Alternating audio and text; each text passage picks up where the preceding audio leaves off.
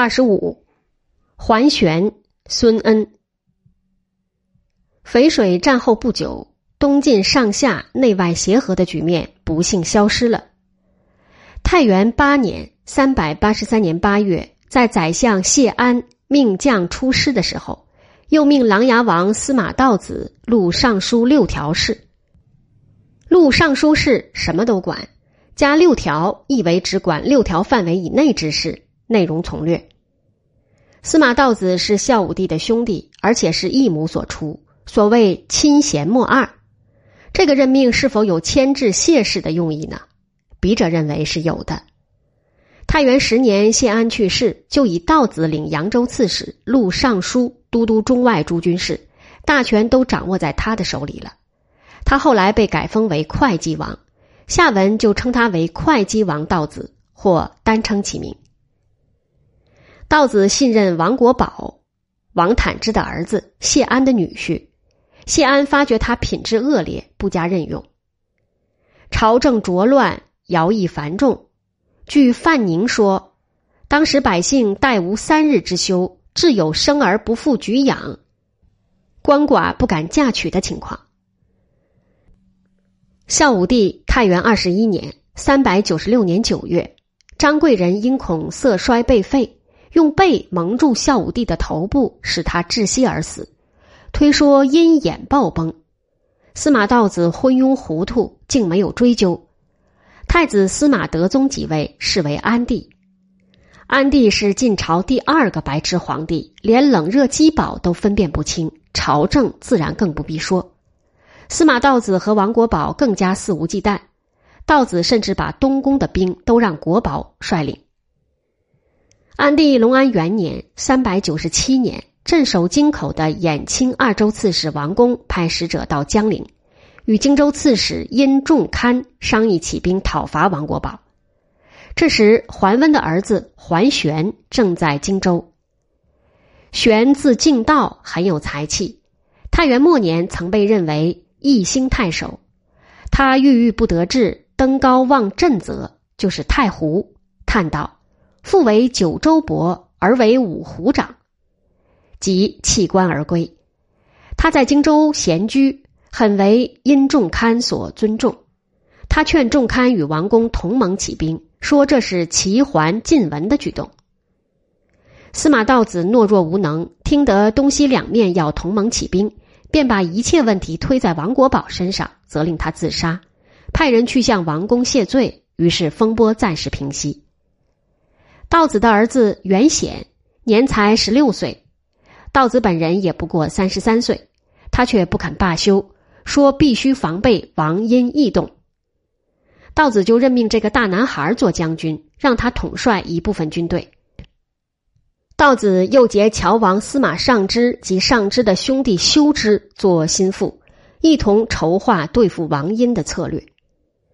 隆安二年（三百九十八年），王英果然再次起兵。道子害怕，不知如何是好，把事情都交给袁显，自己一味饮酒，逃避到醉乡中去。袁显很有点勇气，但不过是个没有实际经验的纨绔子弟而已。王公军的内部矛盾却帮他解脱了这次危机。王公用的是北府兵，北府兵大将刘牢之不赞成起兵。又受元显使者的游说，把王公抓起来，送到健康处死。其实殷仲堪用杨全期为前锋，桓玄领第二波队伍，自己随后已经进逼健康。会稽王道子用桓修的计策，桓修是桓冲的儿子，宣布用桓修代殷仲堪为荆州刺史，任桓玄为江州刺史，杨全期为雍州刺史。桓阳大喜，要接受朝命。殷仲堪大怒，命将士退兵。桓阳掌握不住所领队伍，只得仍与仲堪合作。朝廷无可奈何，把荆州还给殷仲堪。从此，桓玄屯兵夏口，与阴阳貌合神离。道子父子又度过了第二次危机。这年，东部还发生了天师道首领孙泰起事的事件。孙泰是钱塘人杜子公的徒弟，做过新安太守，信奉他的人极多。他以讨王公为名起兵，会稽王道子使袁显把他诱杀，信徒们都认为他是师姐成仙。孙泰的侄儿孙恩逃到海岛上，纠合死党，准备报仇。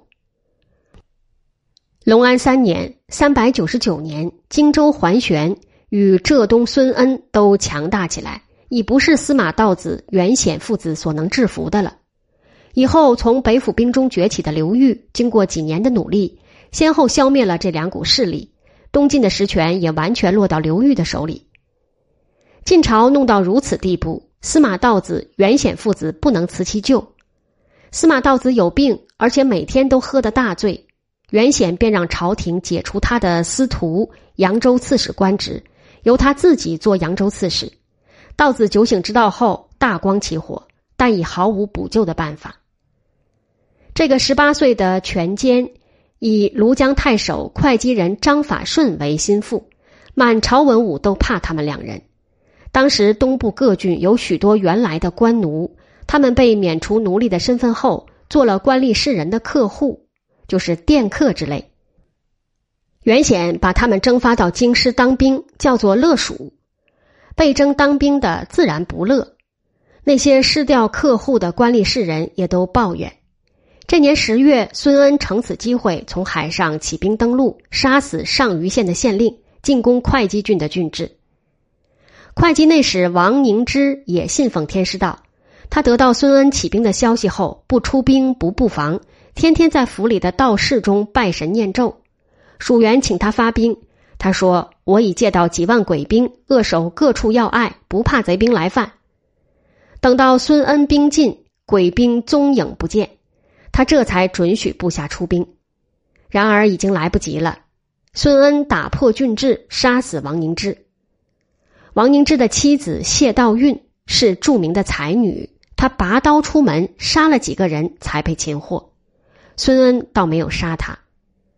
吴郡、林海、义兴的地方长官都闻风逃走，会稽、吴郡、吴兴、义兴、临海、永嘉、东阳、新安。八郡的党徒一时起兵响应，十来天中发展到了几十万人。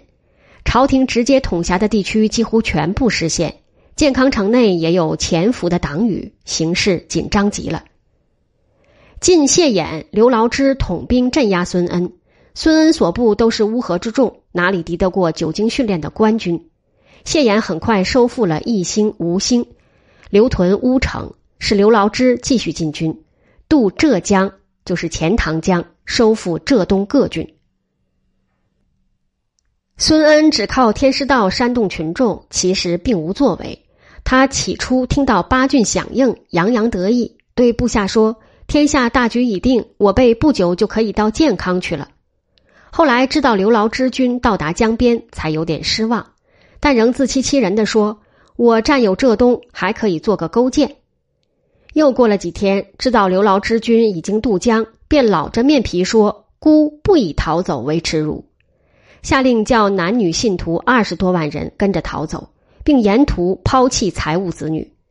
官军急于掳掠，追得慢了，孙恩才得以脱身，逃上海岛。孙恩起得快，败得也快。然而事情并没有完，刘牢之纵兵劫掠，市民大失所望，各处城里的居民几乎逃光。过了个把月，才慢慢的有人回来。官军的暴行正是为孙恩的再起布下的种子。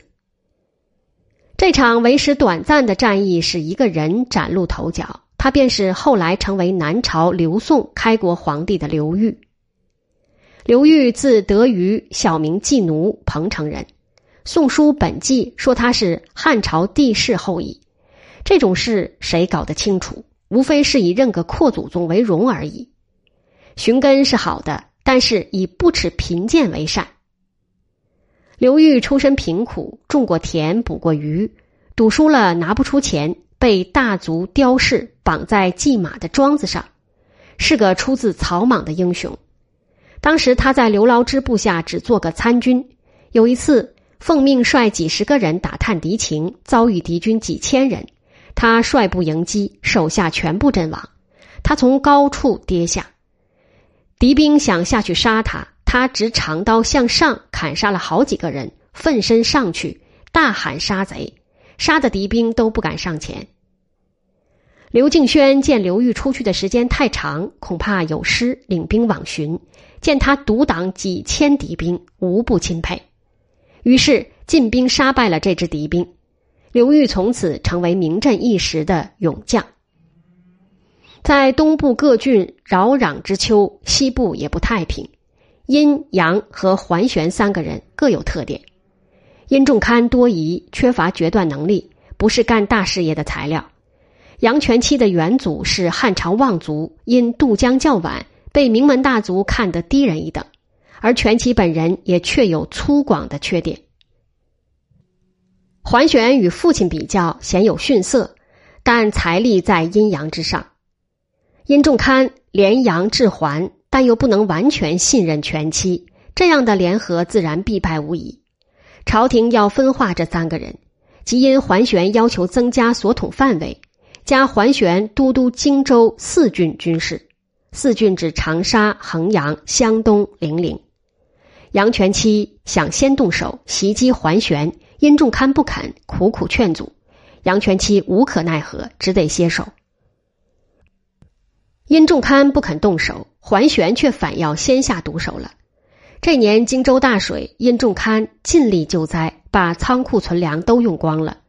桓玄乘此机会，以杨全期不救洛阳为借口，发兵西上进攻江陵。殷仲堪召杨全期来救，杨全期认为江陵缺粮，难以拒敌，要他到襄阳去。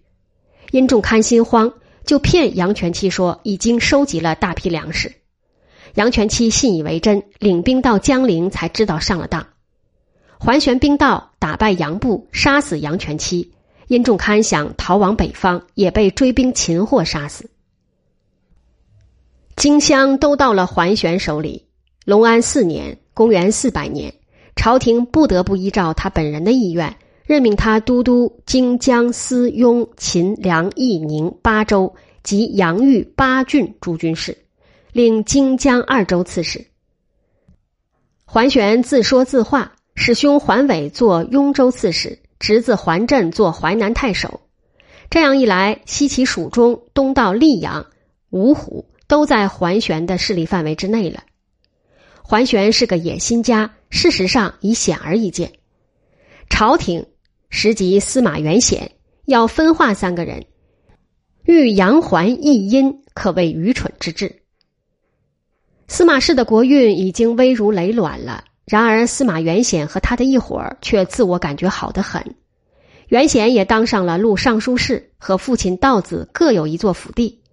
人们叫道子为东路，叫元显为西路。东路门前冷冷清清，西路门前一天到晚停满了车马。元显的亲信不是自命为豪杰，就是自诩为风流名士。元显骄傲自大，公卿百官见了他都拜。政府财政困难，原显的家财却日增月长，这种情形显然是难以长久维持的。